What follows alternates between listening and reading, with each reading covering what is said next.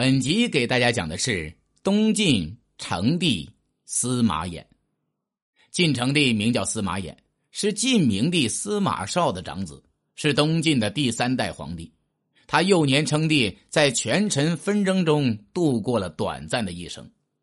司马衍是司马绍的皇后宇氏所生。公元三二五年三月，司马衍被立为皇太子。闰七月，明帝司马绍就病死了。刚刚五岁的司马衍就坐上了皇位，即晋成帝。第二年改元咸和，因为皇帝年幼，就由太后宇氏临朝听政。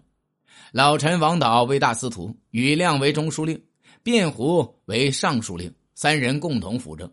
小皇帝只是个摆设。宇太后是中书令宇亮的妹妹，所以大权就落到了宇亮的手中。宇亮有了权力，就开始铲除自己看不顺眼的人。左卫将军南顿王司马宗和右卫将军于印是晋元帝司马睿时的宠臣，他们掌管宫禁守卫。在明帝司马绍病重时，一次宇亮夜里入宫奏事，司马宗不但不许，还呵斥他：“这里是皇宫，可不是你自家的门户。”宇亮对此一直是心怀怨恨。现在有了机会，就报复司马宗，结果司马宗被杀，三个儿子都被废为庶人，赶出了京城。他的亲戚于印也被撵到了贵阳当太守。司马宗是汝南王司马亮的儿子，他身为皇室宗亲，却遭如此惨祸，就使得朝臣们都惶恐不安了，纷纷对于亮表示不满。于亮也由此大失人心。而小皇帝司马衍根本不知道这件事，他平时与掌管宫禁的司马宗见面较多，现在突然不见了，就问于亮：“那位白头发老爷爷怎么不见了呢？”于亮就答：“他要谋反，被我杀了。”小皇帝哭着质问道：“舅舅，如果有人告发你是贼，那又该怎么办呢？”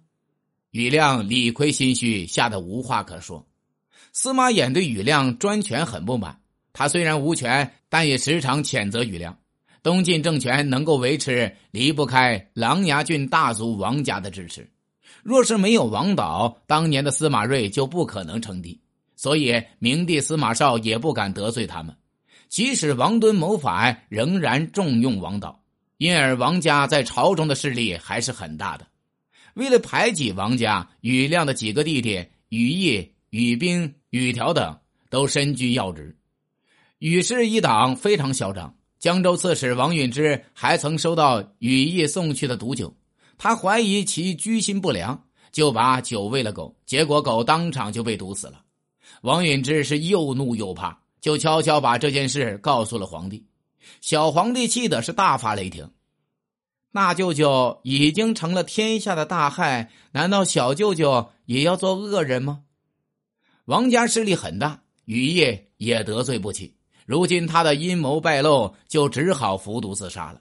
不过司马衍对雨氏的不满，也只能嘴上说说，拿他们是毫无办法。雨亮的胆子也是越来越大，经常借着皇帝的名号发布诏令，还对司马衍是呼来喝去的，根本不把他放在眼里。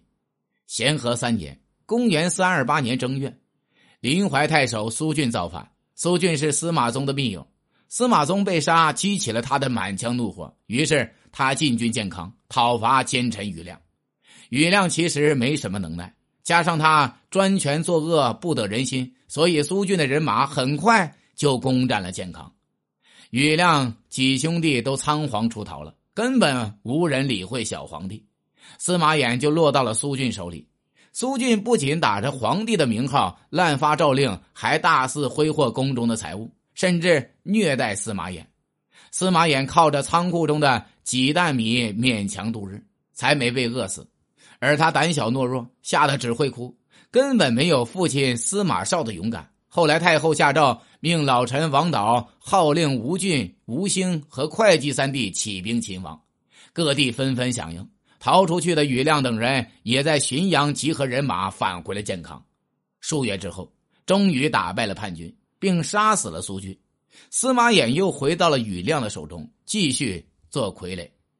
咸康八年（公元三四二年正月），成帝司马衍病重，六月病终。临终前，他立琅琊王司马越为太子。成帝五岁即位，在位十七年，死时年仅二十二岁。他既没有从政经验，又无英雄气概，软弱无能，当了一辈子傀儡皇帝。他死后葬于兴平陵，谥号成帝，庙号显宗。